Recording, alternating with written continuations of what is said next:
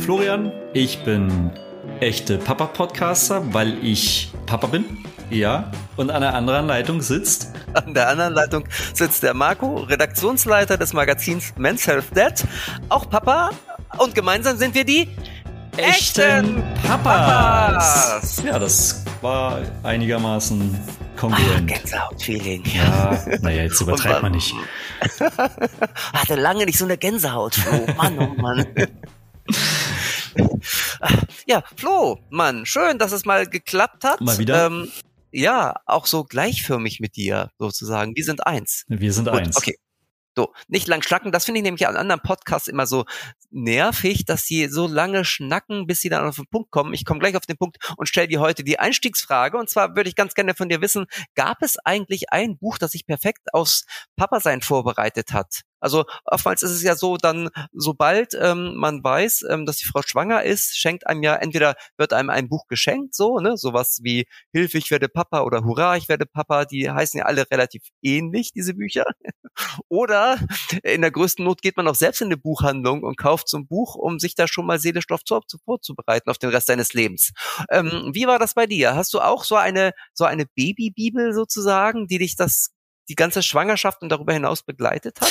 Ja, natürlich. Also was wäre ich denn für ein werdender Vater gewesen sein hätte müssen äh, ohne ohne der der Bibel dazu?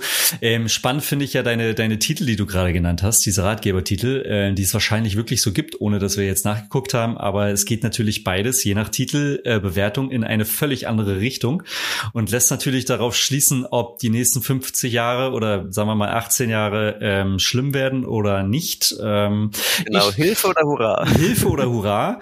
ähm, ich hatte in der Tat ähm, die Papa to Go Bibel von dem Christian Busemann, der ja auch schon mal bei uns ähm, in einer Folge war. Ich muss jetzt überlegen, vor einem Jahr, glaube ich, oder so. Es muss 2020 gewesen sein. Fand ich auch eine sehr schöne Folge. Kleiner Werbeblock. Ähm, aber nichtsdestotrotz, äh, Schnellkurs für werdende Väter war mein Ratgeber, meine Bibel.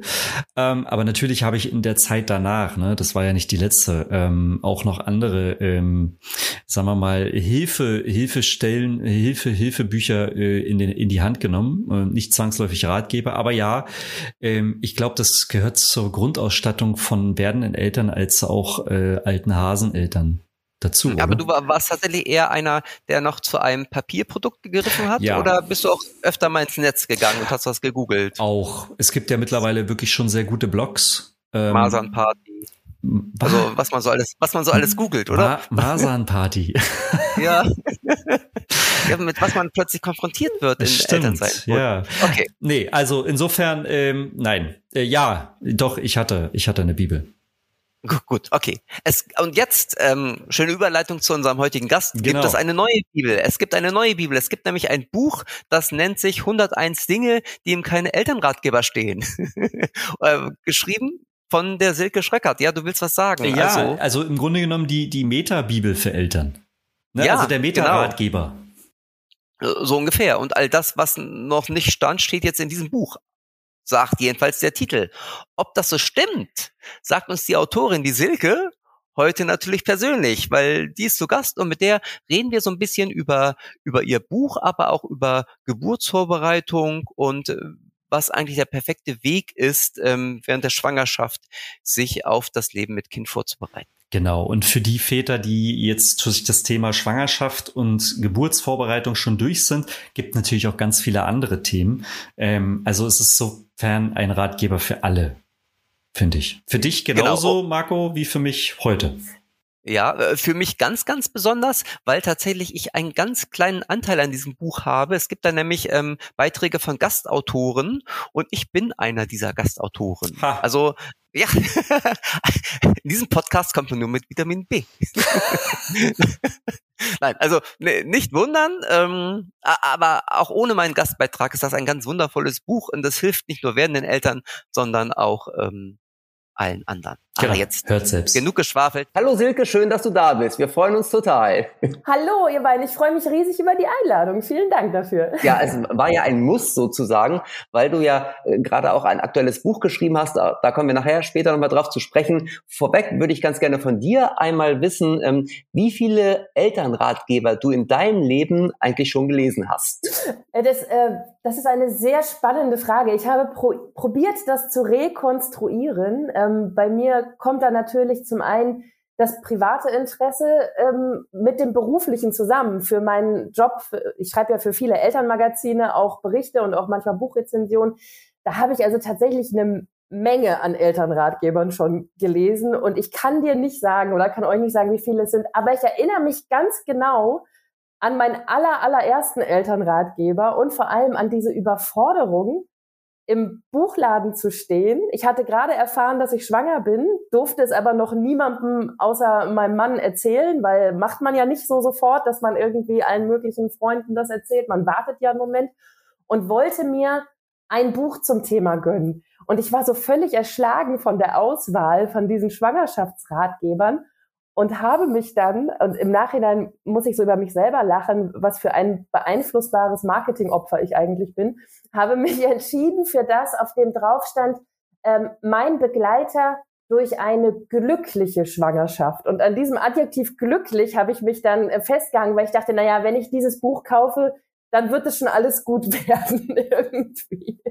Aber insgesamt dann, das war dann das äh, der erste von vielen und dann folgten privat wie beruflich eine Menge, 20, 30, 40, ich weiß es nicht. Die stapeln sich teilweise hier. Ähm, manchmal sind die dann natürlich auch nur angelesen und nicht durchgelesen. Die wirklich Guten sind durchgearbeitet und geliebt und haben Eselsohren und Markierungen und Ausrisse. Ich bin ja ein analoger Mensch und habe das dann wirklich immer noch im Printformat und nicht auf dem Laptop oder so. Und äh, ja, hat sich eine Menge angestaut in den letzten Jahren. Okay, in den letzten Jahren ganz kurz, du hast ja zwei Kinder. Wie alt ist dein ältestes jetzt?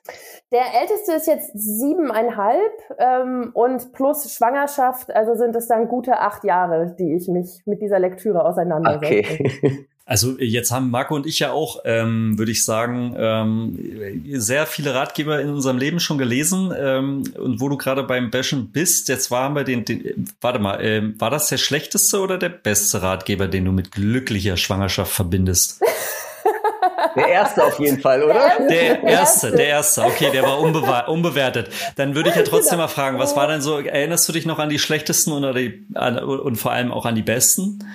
Also, ich glaube, das ist jetzt keine Überraschung, äh, wenn ich jetzt auch sage, dass äh, jedes Kind kann schlafen lernen. Eins der Bücher ist, äh, wo ich mich nach wie vor frage, warum das noch reproduziert wird. Das, äh, da hat, glaube ich, jeder schon mal irgendwie aus Interesse reingelesen. Also da werden meiner Meinung nach und ja auch der Ansicht vieler Experten nach ähm, werden da halt Praktiken empfohlen, die einfach unsäglich sind, die ähm, also ja, wie gesagt, ich wundere mich, dass da immer noch neue Auflagen von erscheinen, von dieser äh, Anleitung, in der halt beschrieben wird, wie Kinder sich vor Müdigkeit in den Schlaf schreien und weinen können. Ähm, das würde ich, aber das ist, glaube ich, keine Überraschung. Ich bin tatsächlich, ähm, wo ich, glaube ich, relativ alleine bin mit meiner Meinung, weil das ja so hoch gelobt wird, ähm, ist dieses Oh je, ich wachse. Das ist ja eines der Bücher, was sich wirklich ähm, nachhaltig in den in den Verkaufscharts hält. Es gibt ja vieles, ich sag jetzt mal, was irgendwie ein Trend ist oder was ähm, ja was da mal kurz aufpoppt als als Thema. Aber Oh je, ich wachse ist ein Buch, wo ich sagen muss, das ist einfach wirklich nicht für mich. Also das ähm, das erklärt ja die verschiedenen Phasen oder die Sprünge, die Kinder machen und möchte mir dann als Mutter oder, oder Eltern, als Elternteil das Gefühl geben, alles hat irgendwie seinen Grund und alles ist okay, weil es ist immer ein Sprung und es ist immer eine Phase und dein Kind lernt da ganz viel bei. Und es hat mich beim Lesen aber einfach mit diesem furchtbaren Gefühl zurückgelassen. Oh Gott, ich verstehe überhaupt nicht, was hier eigentlich gerade mit meinem Kind passiert, weil die Phasen, die da beschrieben werden, können von der zweiten bis zur zwölften Woche dauern oder aber auch von der achten bis zur achtundzwanzigsten. Also es war alles so vage gefasst, dass es mich eigentlich mehr verunsichert hat, als dass es mir geholfen hat. Und deswegen ist es für mich ein schlechter Ratgeber gewesen, auch wenn ich nicht abstreiten möchte, dass es für viele sehr hilfreich war. Ich hingegen, ich bin großer Fan von ähm, Autorinnen wie ähm, Nicola Schmidt, die die Artgerecht Bücher geschrieben hat, die haben mein Interessensgebiet getroffen oder Nora Imlau mit ihrem So viel Freude, so viel Wut Buch. Ähm, mein aktuelles Lieblingsbuch aus dem Bereich Elternratgeber kommt tatsächlich aus dem Podcast-Bereich. Also es hat seinen Ursprung in dem ähm, Podcast Raus aus dem Mamsterrad von Imke Dom und Judith Möhlenhof. Und das gefällt mir wahnsinnig gut, weil ähm, das auch so ein bisschen ja den, die, wie ich finde, ganz wichtige Botschaft mitbringt, es kann bei jedem anders sein. Also und nur weil das in einem Buch irgendwie mal so drin stand, heißt es nicht, dass es bei dir funktioniert, sondern du musst rausfinden, was bei dir und was bei deiner Familie funktioniert. Das hat mir jetzt aktuell ganz viel geholfen. Ich war aber auch schon vorher Fan des Podcastes, deswegen ähm, war, war mir das auch klar, dass das Buch bei mir gut ankommt. Und die Bücher von ähm, Lisa Hamann und Katharina Nachtsheim, die den Stadtland Mama äh, Blog haben, also die Wow Mom Reihe. Die gefallen mir richtig gut, weil da mal nicht das Kind im Fokus steht, sondern die Mama oder die Eltern. Ich finde das, das ja auch mal ganz schön. Das ist super. Ich mache gerade, ich weiß nicht, wie es dir geht, Marco, ich mache gerade über ein Häkchen hinter und denke mir so cool die hatten wir alle schon bei uns im Podcast drin. Stimmt, habe ich auch gerade gesagt. genau, also schauen wir irgendwas richtig zu machen. Also, Sehr gut. Silke, auf jeden Fall aber trotzdem vielen Dank für diese vielen Empfehlungen und auch Nicht-Empfehlungen. Ist ja auch wichtig, dass man weiß, um welche Bücher man einen Bogen machen muss. Jetzt hattest du ja gerade zum Anfang schon gesagt, als du zum ersten Mal schwanger warst, hast du, warst du intuitiv in eine Buchhandlung gegangen und standest vor diesen ähm, mehreren Metern Ratgeberliteratur. Ähm, findest du eigentlich, dass das eine gute Vorbereitung für werdende Eltern ist, in der Schwangerschaft solche Ratgeber zu lesen? Ähm, oder wie du schon sagst, verwirrt es eher oder liegt es daran, welches Buch ich lese? Oder muss man heutzutage überhaupt keinen Ratgeber mehr zur Hand nehmen, sondern scrollt einfach bei Instagram ein paar Mama- und Papa-Blogger durch? Was denkst du? Oder also hört echte glaube, Papas? genau, hört einfach nur echte Papas, das reicht. So, Ende. Müssen wir das damit zitieren? ähm, also ich glaube, dass das wie so oft ähm, zwei Seiten hat, weil natürlich kann das zum einen unterstützend sein. Du wirst ja in in nichts wirst du ja so unvorbereitet reingeworfen wie in die Elternschaft. Ne? Das ist ja irgendwie so eine Mammutaufgabe und die nichts davon wird dir in 10, 12 oder 13 Jahren Schule beigebracht oder im Studium oder in der Ausbildung. Das ist sowas, wo jeder irgendwie erwartet, ja, Learning by Doing, das kriegt ihr schon hin, bei so einer wichtigen Sache wie der Elternschaft. Und deswegen, also ich hatte ja auch das Bedürfnis, mir irgendwas zu besorgen, was einer Anleitung irgendwie am nächsten kommt. Und dafür sind Ratgeber natürlich großartig. Ich glaube aber gleichzeitig, dass es ähm, halt nicht nur unterstützend sein kann, sondern dass es halt auch dann Panik machen kann oder Sorge oder Ängste schüren kann, wenn da halt in der Fachliteratur von Expertinnen und Experten was ähm, formuliert ist, was bei einem selbst halt eben nicht genauso eintritt, wie es da steht. Und dass man halt dann schnell das Gefühl hat, oh Gott, bei mir ist irgendwas nicht normal oder bei mir stimmt es nicht. Ähm, oder erst recht, wenn man sich dann von dieser Flut an Ratgebern halt wirklich erschlagen lässt und mehrere verschiedene kauft und dann die Aussagen ja auch nicht immer 100% identisch sind. Also so eine, so eine ganz, so ein ganz banales Beispiel, was mich halt wirklich fertig gemacht hat in der Schwangerschaft. Wenn du fünf verschiedene Erstausstattungslisten nebeneinander legst, was du halt brauchst, dann stehen da fünfmal komplett verschiedene Dinge drauf. Und das, was auf einer Liste halt als Must-Have gehandelt wird, steht halt auf der anderen Liste gar nicht drauf. Oder dann sind manche so detailliert, dass da sogar draufsteht, in welcher Größe du die Babykleidung oder die Windeln kaufen sollst.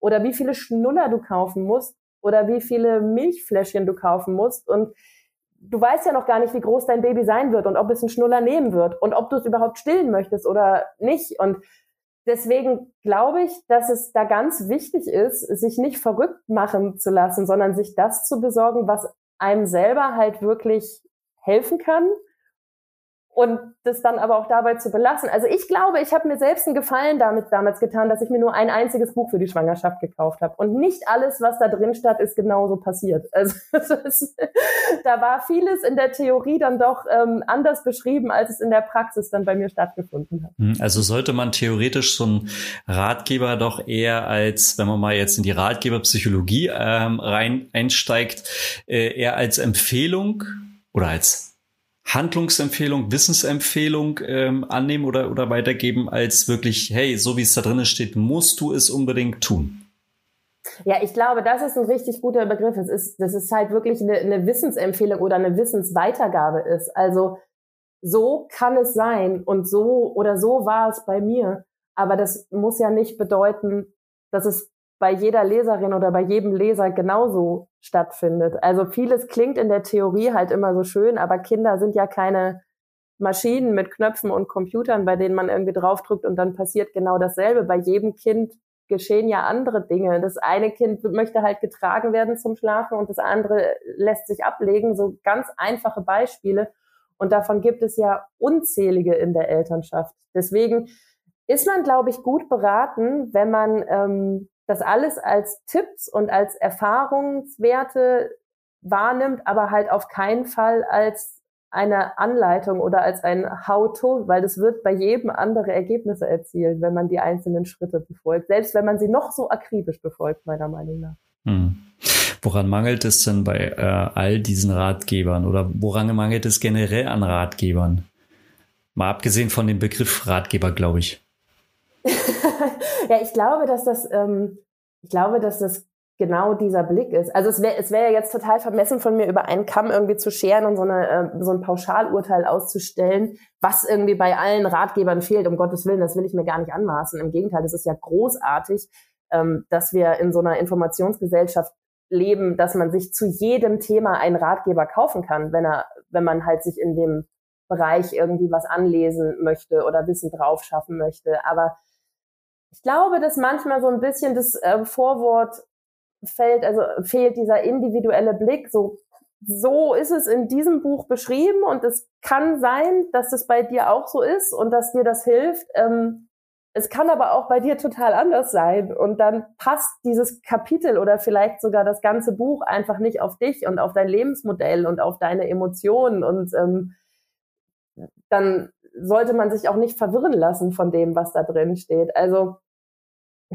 ich zum Beispiel, ich kann überhaupt nicht kochen. Ich kann das wirklich gar nicht. Deswegen wäre für mich ja auch ein, ein Kochbuch, in dem beschrieben wird, wie man Babybrei selber kocht. Das wäre einfach nichts für mich. Das brauche ich mir nicht zu kaufen. Und das ist ein relativ einfaches Beispiel. Das weiß ich vorher, dass das nichts für mich ist, weil ich weiß, dass ich nicht gerne selber koche. Aber bei vielen Dingen in der Elternschaft weißt du das eben nicht vorher, ob manche Dinge was für dich sind und ob du bestimmte Dinge anwenden kannst oder möchtest oder ob du emotional der richtige Mensch dafür bist, diese Tipps anzuwenden. Und das ähm, ist ja alles wirklich was, was man dann erst herausfindet, wenn man schon mittendrin steckt. Und ich glaube, also wenn, um jetzt auf deine Frage zurückzukommen, woran mangelt es, ich glaube, dass es manchmal so ein bisschen ähm, daran fehlt, dass die Ratgeber nicht so als allgemeingültig für alles und jeden daherkommen. Also das stört mich bei vielen Titeln, die halt anfangen mit jedes Kind kann dies, jedes Kind kann das, auch dein Kind kann das, jedes Kind ist hochbegabt, jedes Kind kann Regeln lernen, jedes Kind kann dies machen. Das stimmt halt einfach nicht mit der Anleitung, die dann folgt, weil halt eben doch jedes Kind anders und individuell ist und jede Familie ist. Und ich glaube, dass, also wenn ich einen Wunsch äußern dürfte, das wäre das, was mir bei Ratgebern fehlt, dieser Blick darauf, dass es eben doch immer alles individuell ist. Silke, du hast ja selbst gerade ein Buch geschrieben, ich weiß nicht, ob wir es schon erwähnt haben, ähm, das den schönen Titel trägt 101 Dinge, die in keinem Elternratgeber stehen. ähm, die Frage, ich schließe jetzt so ein bisschen an Flo's letzte Frage an, ähm, was verschweigt denn die Fachliteratur eigentlich? Kannst du das so auf einen Punkt bringen, ohne dass wir jetzt alle gleich dein Buch lesen? was natürlich alle tun sollen. Ich bitte darum, ähm, ja, ich, ich weiß nicht, auf einen Punkt, ich sehe das so ein bisschen so, ähm, vieles in der Fachliteratur ist so, eine, so ein, so ein Vorher-Abbild, also so ein, so könnte es sein und so sollte es sein, so ein, so ein How-to.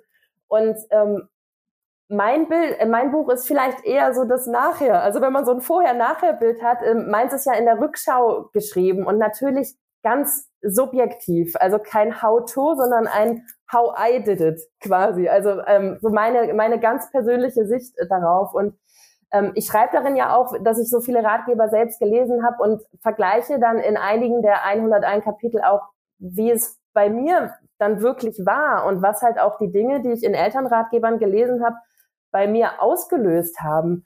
Ähm, gerade halt, weil sie dann nicht so eingetreten sind, wie sie in den Ratgebern standen. Und das sind wirklich manchmal Banalitäten, die mich aber in dieser hormonübertriebenen Phase der Schwangerschaft wirklich an die Grenzen meiner Nerven getrieben haben. Also so eine ganz einfache Situation, dass in einem Ratgeber zum Thema Erstausstattung drinsteht, wasch deine äh, Babykleidung muss man mindestens zweimal waschen, bevor das Kind die anziehen darf. Und am besten auf dem Flohmarkt kaufen, damit halt alle Schadstoffe drauf sind. Ich bin, ich bin wirklich, das klingt im Nachhinein jetzt so albern, ähm, ich bin wirklich ausgerastet und durchgedreht und in Heulausbrüchen zusammengebrochen über der Frage, ob ich die Wäsche, wenn ich sie zweimal waschen muss, zwischendurch auch trocknen soll oder nicht. Weil das stand in diesem Elternratgeber nicht. Also dieses, diese, also eigentlich von diesen 101 Kapiteln handeln bestimmt 75 oder 80 davon, wie etwas bei mir nicht so geklappt hat, wie es in den Elternratgebern stand oder wie ich an etwas gescheitert bin, was ich mir eigentlich ganz, ganz anders vorgestellt hatte. Und die Idee dahinter ist natürlich, ja, man darf gerne über mich lachen, also ich, das ist okay, ich lache ja auch über mich, ähm, aber halt auch so ein bisschen zu zeigen, hey, das ist okay, wenn bei dir die Dinge nicht so laufen wie bei den Insta-Mummies dieser Welt, die halt immer zeigen, wie toll und hip und wunderbar alles ist, sondern es gehören ganz viele unkontrollierte Tränenausbrüche und ganz viel, oh Gott, ich weiß nicht weiter, gehört einfach zum Elterndasein dazu. Und ich habe mich wahnsinnig gefreut. Ähm, ich beobachte jetzt natürlich aufgeregt wie so ein Kind vor Weihnachten ähm, die Amazon-Bewertung, die so eintrudeln. Und ähm, da hat eine Leserin geschrieben, dass das Buch ist wie eine Freundin, die einem erzählt, wie es wirklich ist, Mama zu sein. So, und das, das trifft es halt eigentlich ganz gut. Natürlich sagt man da auch bei den 101 Erzählungen jetzt nicht bei jeder, oh, genau so war es bei mir auch oder genau so könnte es bei mir auch sein. Aber wenn nur eine Handvoll dabei sind, wo man sich wiederfindet und dann das Gefühl irgendwie hat, äh, ja, ich bin nicht allein in dem Wahnsinn, dann freut mich das schon.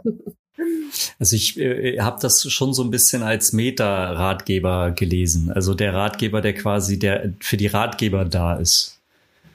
ja, also vor allem will, es, will ich kein Ratgeber sein, das maße ich mir gar nicht an. Wir haben ja jetzt im Vorfeld, wenn wir von Ratgebern gesprochen haben, auch immer von Experten, Expertinnen und Fachliteratur geschrieben. Ich bin ja keine Expertin, ich bin Mama.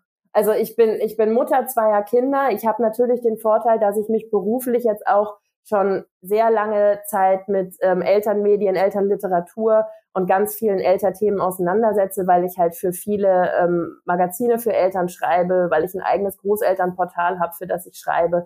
Und natürlich setze ich mich nochmal anders mit vielen Themen auseinander, als man das jetzt ähm, macht, wenn man nicht beruflich in der Szene unterwegs ist. So, aber das macht mich nicht zur Expertin. Im Gegenteil, für jeden Artikel, den ich für eine Zeitschrift schreibe, suche ich mir eine Expertin oder einen Experten, den ich interviewe und schreibe dann auf, was die Person mir Kluges sagt.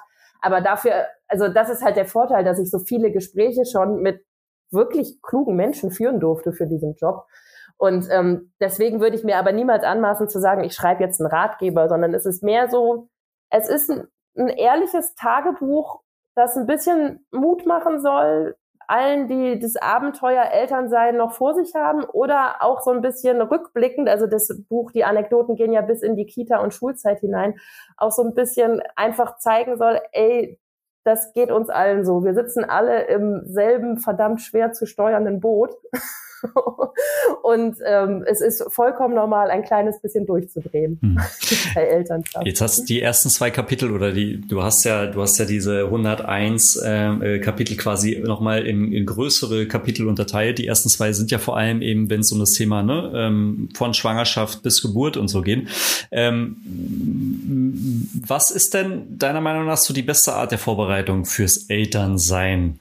Sind es die Geburtsvorbereitungskurse und Apps und vielleicht der ein oder andere Ratgeber oder ist es eine andere Kombination? Gibt es da überhaupt etwas, wo du sagst, hey, das ist Erstausstattung, wenn ihr wisst, Ihr seid schwanger? ja, also ich, ähm, ich, ich finde das ganz schwierig, das festzulegen. Ich glaube, es ist eine Kombination aus all den Dingen. Also ähm, alles, was es irgendwie so angeboten wird, ist ja, ist ja super und ist großartig, dass es da ist. Und ich glaube, es ist ganz wichtig, da einem rauszusuchen, was einem selbst am besten tut. Also ich habe immer, ich habe immer gedacht, ich könnte niemals in den Kreissaal gehen ohne Geburtsvorbereitungskurs, weil ähm, ich einfach so eine Panik hatte vor diesem Moment der Geburt. Ich glaube, das, das ist vermutlich auch was, was ähm, allen Mädchen irgendwie schon, wenn sie das erste Mal eine Bravo in der Hand haben, irgendwie Panik bereitet, wie das funktionieren soll, dass da halt ein melonengroßes Körperteil durch eine zitronengroße Öffnung irgendwann gepresst werden soll. Also ich hatte wirklich Panik vor der Geburt und die konnte mir aber niemand im Gespräch so richtig nehmen. Und ähm, ich habe dann immer gedacht, im Geburtsvorbereitungskurs wird das alles anders. Und mein Geburtsvorbereitungskurs war wirklich ein Witz. Also ob ich da hingegangen wäre oder Peng, das hat wirklich gar nichts gebracht. Ich glaube, dass man das im Vorfeld ähm, auch da wirklich individuell entscheiden muss und nicht sagen kann, du musst es auf jeden Fall so machen, weil mir hat das am besten geholfen, sondern da muss jeder für sich selbst schauen, was ähm, die Sachen sind, die einem gut tun. Und das merkt man ja im Gespräch am allermeisten. Also ich habe zum Beispiel ähm, ganz, ganz viel daraus geschöpft, mit, mit anderen Müttern zu reden, mit denen ich aber sowieso schon befreundet bin. Also die, die, wo ich halt wirklich wusste, dass das, das, was die mir sagen, das kommt auch wirklich von Herzen und kommt ehrlich und die dir halt auch sagen, was einfach richtig scheiße ist während des Geburtsvorgangs und das nicht beschönigen oder in irgendwelche blümeranten Metaphern verpacken, sondern die dir halt auch wirklich ähm, ja dann dabei helfen, die Angst zu nehmen, indem sie dir halt sagen, ey, das war's aber alles wert und ich würde sofort wieder machen.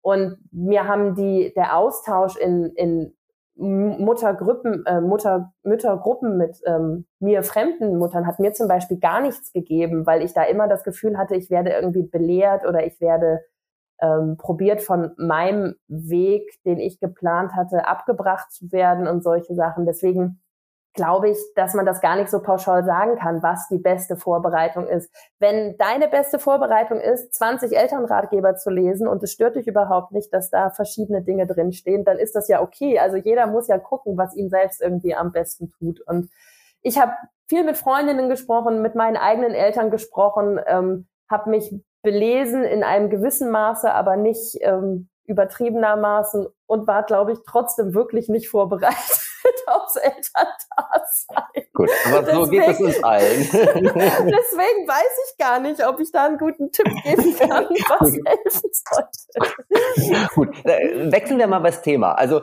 ähm, und bleiben trotzdem beim Thema. Du bist ja, also du bist Journalistin und schreibst ja viel über Erziehungsthemen. Du bist ja aber auch Filmkritikerin, ne? schreibst also zum Beispiel fürs Magazin Leben und Erziehen Filmkritiken, ähm, stehst aber auch ähm, fürs ZDF als Filmkritikerin vor der Kamera für die Filmgorillas. Ähm, ähm und Männer bekannterweise gucken ja auch gerne Filme. Also gehen wir doch einfach mal davon aus, irgendwie, ich will kein Buch lesen, kein Ratgeber, kein Geburtsvorbereitungskurs ähm, belegen, sondern ich will einen Film gucken als werdender Vater. Könntest du da ähm, einen Film unseren Hörern empfehlen, der perfekt aufs Elternsein vorbereitet? Fällt dir da spontan einer ein? Also ich glaube, wenn jemand den einen Film drehen würde, der perfekt aufs Elternsein vorbereitet, das äh, wäre ja eine Goldgrube, wenn es den tatsächlich geben würde. Wenn du quasi in zwei Stunden im Kino äh, dich fortbilden kannst zum perfekten Elternteil.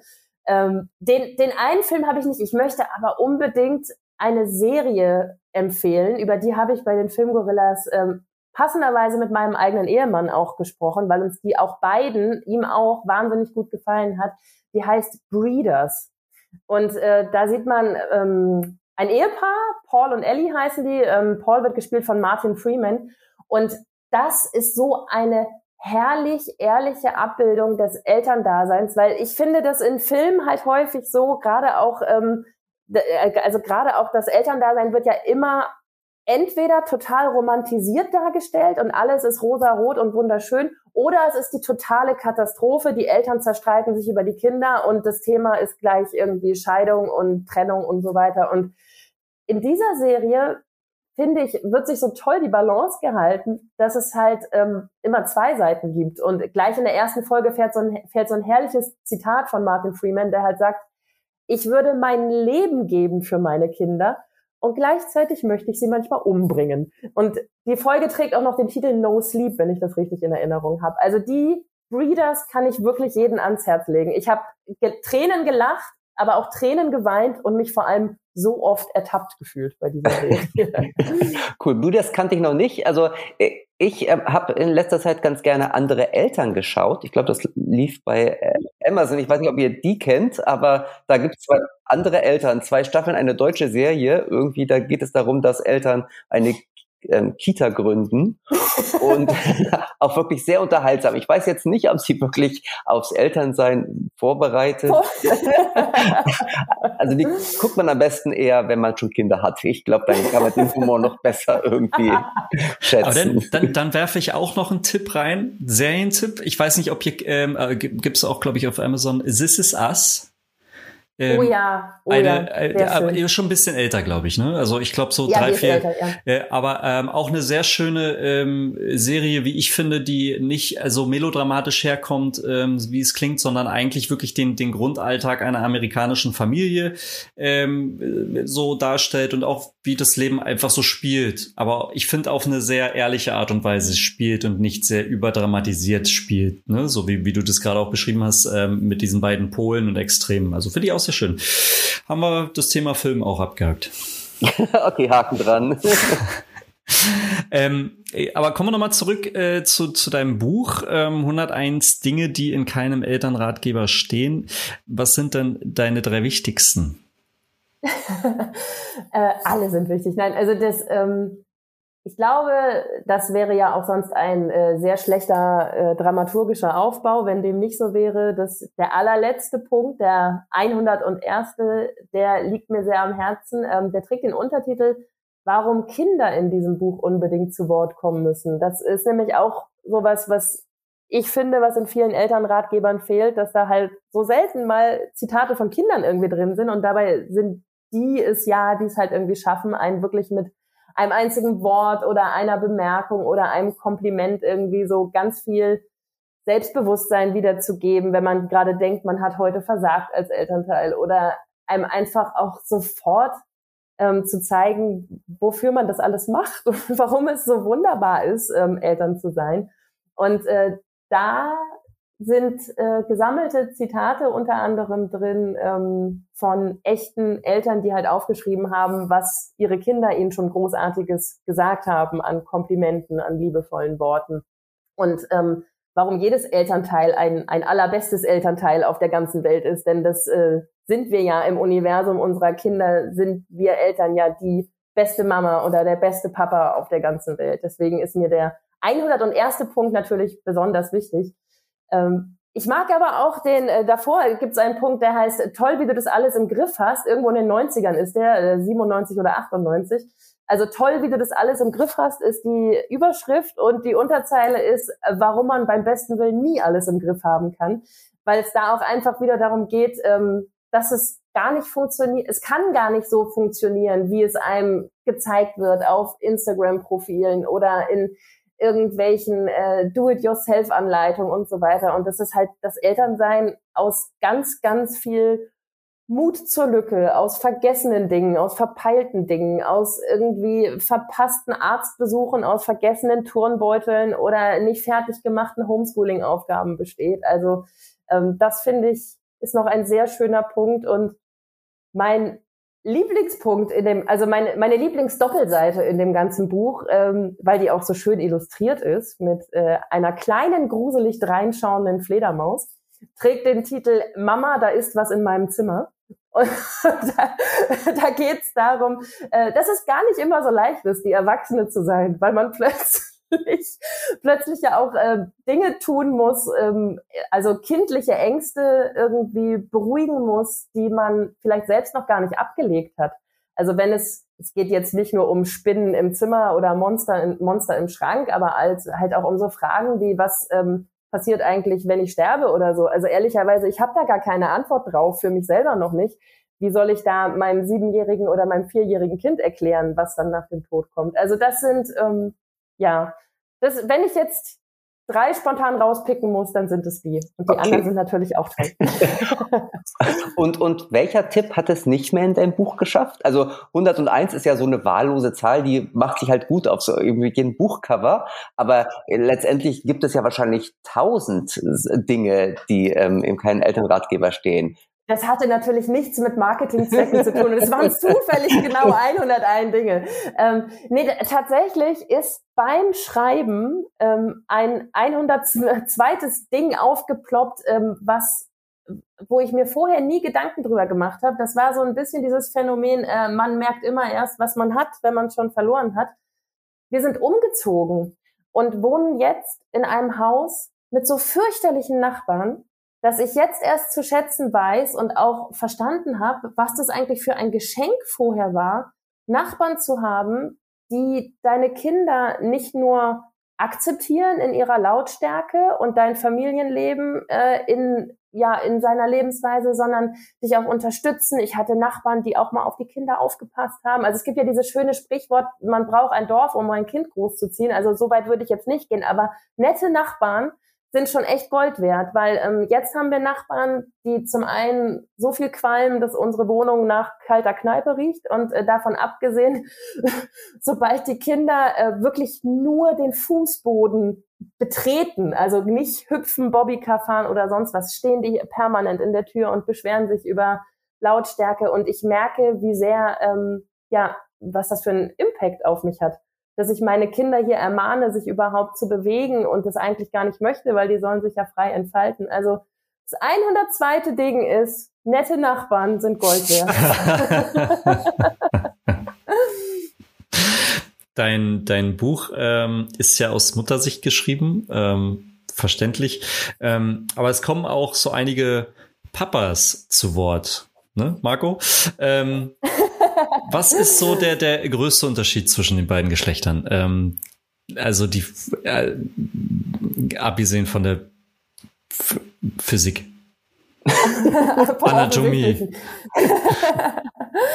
ähm, ja, also für mich war das total spannend. Die, also es sind ja zehn ähm, Gastbeiträge von Vätern in dem Buch drin, ähm, jeweils zu einem Kapitel. Und für mich war das total spannend, die, ähm, die verschiedenen männlichen Sichten auf ein Thema, von dem ich natürlich jeweils meine eigene Ansicht und meinen eigenen Draufblick habe, ähm, nochmal aus einem anderen Blickwinkel halt äh, zu sehen, in dem Fall aus einem männlichen Blickwinkel. Und ich glaube, das war ganz richtig und wichtig, das auch so zu machen, weil das sonst wirklich sehr viel emotional hormongeladener äh, persönlicher Mama Draufblick gewesen wäre. Ich habe bei diesen zehn ähm, Gastbeiträgen selber ganz viel mitgenommen und ganz viel gelernt und ich glaube, um deine Frage nach dem größten Unterschied zu beantworten, würde ich tatsächlich jetzt am liebsten Markus Gastbeitrag ähm, zitieren. Marco hat in dem Kapitel zum Thema Wochenbett einen Gastbeitrag geschrieben und hat da von dem natürlichen Vorsprung gesprochen, den die Frau, die in einer Beziehung das Kind gebärt, einfach hat, weil es sich neun, weil sie sich neun Monate lang den Körper teilt mit ihrem Kind und während das andere Elternteil halt ähm, Zaungast ist. Und meiner Meinung nach ist das in, in der Elternschaft tatsächlich der eine große Unterschied, den wir ja wirklich nicht beeinflussen können, dass halt die Person mit dem Uterus das Kind gebärt. Und ich glaube, alles andere, was dann danach kommt, sobald das Kind auf der Welt ist, ist ja gesellschaftlich geformt und ließe sich, wenn man wirklich ähm, will, komplett beeinflussen. Also das kann man ja wirklich ähm, dann aufteilen, wie man möchte. Das ist übrigens eine, eine der Rückmeldungen auf das Buch, die mir bis jetzt am meisten zu denken gegeben hat und die ich auch bei weiteren Veröffentlichungen auf jeden Fall berücksichtigen ähm, möchte. Ähm, ich habe eine Rückmeldung von einem befreundeten Vater bekommen, die halt äh, die, die Familienaufteilung so haben, dass er halt komplett sich um die Kinder kümmert und seine Frau ist voll berufstätig. Und er sagt, er findet, also hat sich in ganz vielen Punkten wiedererkannt, aber sagt halt auch, es ist so ein bisschen schade, dass mein Buch halt komplett suggeriert, dass es halt immer so ist, dass die Mutter das alles macht und tut und nicht, nicht halt ähm, der Vater. Wobei mein Mann und ich schon ein wirklich sehr ausgeglichenes ähm, Verhältnis haben. Es ist ja bei Weitem nicht so, dass ich ja alles äh, mache. Also im Gegenteil. der, der ist voll eingespannt hier. Und, äh, und ja, ist wirklich ähm, jetzt nicht 50-50, aber ist wirklich ähm, für, für seine Kinder da und bringt die morgens zur Kita und zur Schule und übernimmt äh, ganz viele Dinge, wo ich halt auch weiß, dass das leider noch nicht selbstverständlich ist. Und diese Rückmeldung aber von dem Vater, der halt sagt, naja, deine ganzen Geschichten, die du geschrieben hast, das bin bei uns eigentlich ich als Vater, der diese Dinge erlebt und ähm, dass er da das Gefühl hatte, dass das so ein bisschen fehlte, die Sicht, dass es das natürlich längst auch schon gibt, dass die Väter halt äh, auf den Elternabenden sitzen und am Wochenende bei den Fußballspielen und beim Fußballtraining und in der Musikgruppe und beim Babyplanschen. Also all diese äh, Geschichten, die ich so aus meiner Sicht geschrieben habe, haben natürlich jetzt immer den mütterlichen ähm, Blickwinkel. Deswegen bin ich sehr froh, dass zehn Papas ihren Blickwinkel damit geteilt haben in meinem Buch. Gut, und die, die kleine Anekdote, die du gerade von dem befreundeten Papa erzählt hast, lässt ja auch darauf hinweisen, dass das jetzt kein reines Mütterbuch ist. Ne? Also es ist zwar aus der Perspektive einer Mutter von dir geschrieben, aber letztendlich kann es genauso gut ein Vater lesen und viel daraus ziehen, oder? Ja, also das, äh, das ist mein großer Wunsch und das, das hoffe ich auch. Also wenn, wie gesagt, wenn ich schon sage, dass ich beim Lesen der, äh, der zehn Beiträge der männlichen Gastautoren, habe ich ja schon ganz viel an Blickwinkel mitgenommen, die ich persönlich vorher nicht hatte. So gesehen hat das Buch ja 91 Kapitel aus einer weiblichen Sicht, die ähm, Vätern vielleicht auch nochmal Blickwinkel mitgeben, den sie vorher nicht hatten. Oder wie ein Fall von diesem Vater, der halt sagt, ja, das ist bei mir so. Und ich, er ist jetzt halt, er hat sich daran gestört, dass es halt aus einer, ähm, also immer in der weiblichen äh, Version dann natürlich geschrieben ist, aber Väter erleben diese Dinge, die ich da beschreibe, ja genauso. Also Babyschwimmen und Elternabende und all diese Dinge, das ist ja erfreulicherweise kein rein weiblich besetzter Platz mehr in unserer Gesellschaft. Also ich sehe auf Elternabenden so viele Väter, die sich da, glaube ich, über meine Anekdoten genauso amüsieren können und sich wiedererkennen können, wie das ist, auf den viel zu kleinen Stühlen in der Gruppe der Zwergenwichtel äh, Mittwochabends um 19 Uhr zu sitzen. Also von daher, ja, bitte unbedingt. Also alle Papas sind herzlich eingeladen, das Buch zu lesen. Und ich freue mich ganz besonders über Rückmeldungen von Vätern, ob ähm, ja, sie sich genauso amüsieren können oder sich genauso wiedererkennen, äh, wiedererkennen können in den Anekdoten. Meine Rückmeldung hast du schon zum Thema, wie werde ich nicht Elternvertreter? denn äh, das war mein Lieblingskapitel ähm, denn, mit der Lieblingsstrategie, weil ich bin da voll bei dir. Hast du, hast du einen Bierhelm getragen, um nicht Elternvertreter zu werden? Nee, das nicht, aber äh, es gibt ja dann dieses, oh, ich muss da, ich habe da, oh, ein wichtiger Anruf, äh, kommen welche da. naja, aber genau. Ähm, sollten eigentlich auch Väter dein Buch lesen? Warte mal, ist das nicht eigentlich äh, aber das haben wir ja schon geklärt, ne? Also finde ich ja schon. Die Frage ist, glaube ich, also das war der Werbeblock sozusagen. Und die, ja, okay. und die, die Antwort lautete ja. Na gut, dann kommen wir ja, zum, dann kommen wir, kommen wir zum, zum äh, echte Papas Playlist Werbeblock. Äh, das ist dann sozusagen die letzte Frage. Ähm, denn äh, wir haben nämlich eine Playlist auf den, auf der, auf Spotify ähm, von den echten Papas, wo wir von Folge zu Folge einen neuen Song ähm, hinzufügen. Ja um die Vielfalt zu feiern, äh, der Gesprächspartner natürlich und des Elterndaseins. Und ähm, dementsprechend hast du natürlich auch einen Wunsch frei und darfst uns ähm, auferlegen, welches Lied wir hinzufügen dürfen.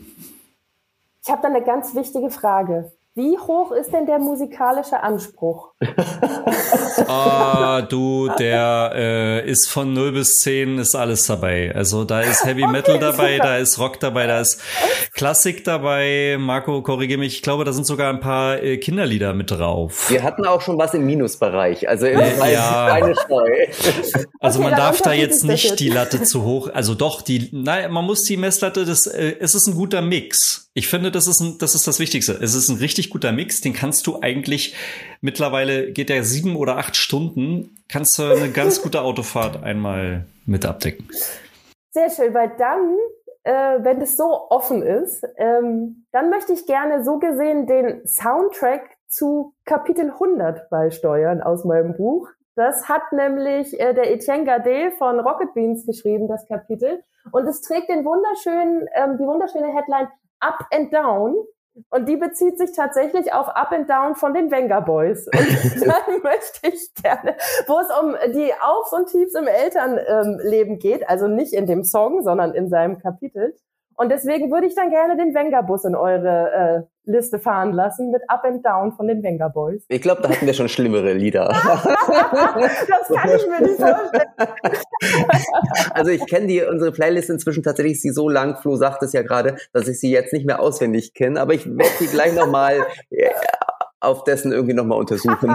Ach, ich finde sowas wie die Venga Boys, das hat gefehlt bisher. Also kommt auf jeden Fall ähm, auf unsere echte Papas Spotify Playlist drauf. Sehr schön. Ähm, die man übrigens abonnieren kann, genauso wie diesen Podcast, ne, Flo? Also gerne diesen Podcast abonnieren und bewerten mit 1, 2, 3, 4, 5, 7, 8, 200 Sternen, wie ihr mögt.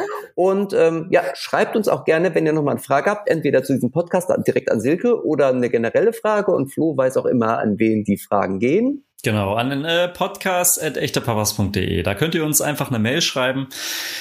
Wenn ihr neue Ratgeberthemen für Silke habt, leiten wir die gerne weiter. Ähm, falls ihr unsere Playlist mal be bewerben oder betiteln oder bewerten wollt, gerne auch. Genau. Und wenn ihr nochmal wissen wollt, wie Silkes neues Buch heißt, das findet ihr in den Show Notes. Das verlinken wir auch da nochmal. Also eine sichere Sache ist das. Gut. Dann freuen wir uns sozusagen auf den zweiten Teil deines Buches, oder? Der dann losgeht mit den schlimmen Nachbarn, ja genau. genau. Und ähm, ja, insoweit vielen Dank, dass du bei uns warst, dass du uns mal einen Einblick gegeben hast, gerade auch für werdende Väter. Genau, vielen Dank, Silke. Ja, und ähm, ja, wir lesen dann weiter schön dein Buch, was man tatsächlich auch wirklich nicht von vorne bis hinten durchlesen muss, sondern man kann das immer gerne zu Abend mal. Ich weiß, ähm, ähm, Schlaf ist ja auch selten und die Zeit auch irgendwie. Da ist es ideal, einfach mal ein Kapitel zu lesen, finde ich. Ist also eine gute Literatur. Ähm, fürs, für den Nachttisch. Ja, passt tatsächlich gut zwischendurch. Ja, vielen Dank an euch für die Einladung. Das hat wirklich Spaß gemacht und ich bin sehr froh, dass ich hier dabei sein durfte. Ja, war sehr amüsant, Flo, oder? Ja, wie immer. Machen wir, machen wir beim zweiten Buch gerne wieder. Großartig. Also, wir hören uns in absehbarer Zeit und alle anderen hören wir hoffentlich gleich wieder in zwei Wochen. Genau. Tschüss, tschüss. Dann macht's gut. Tschüss.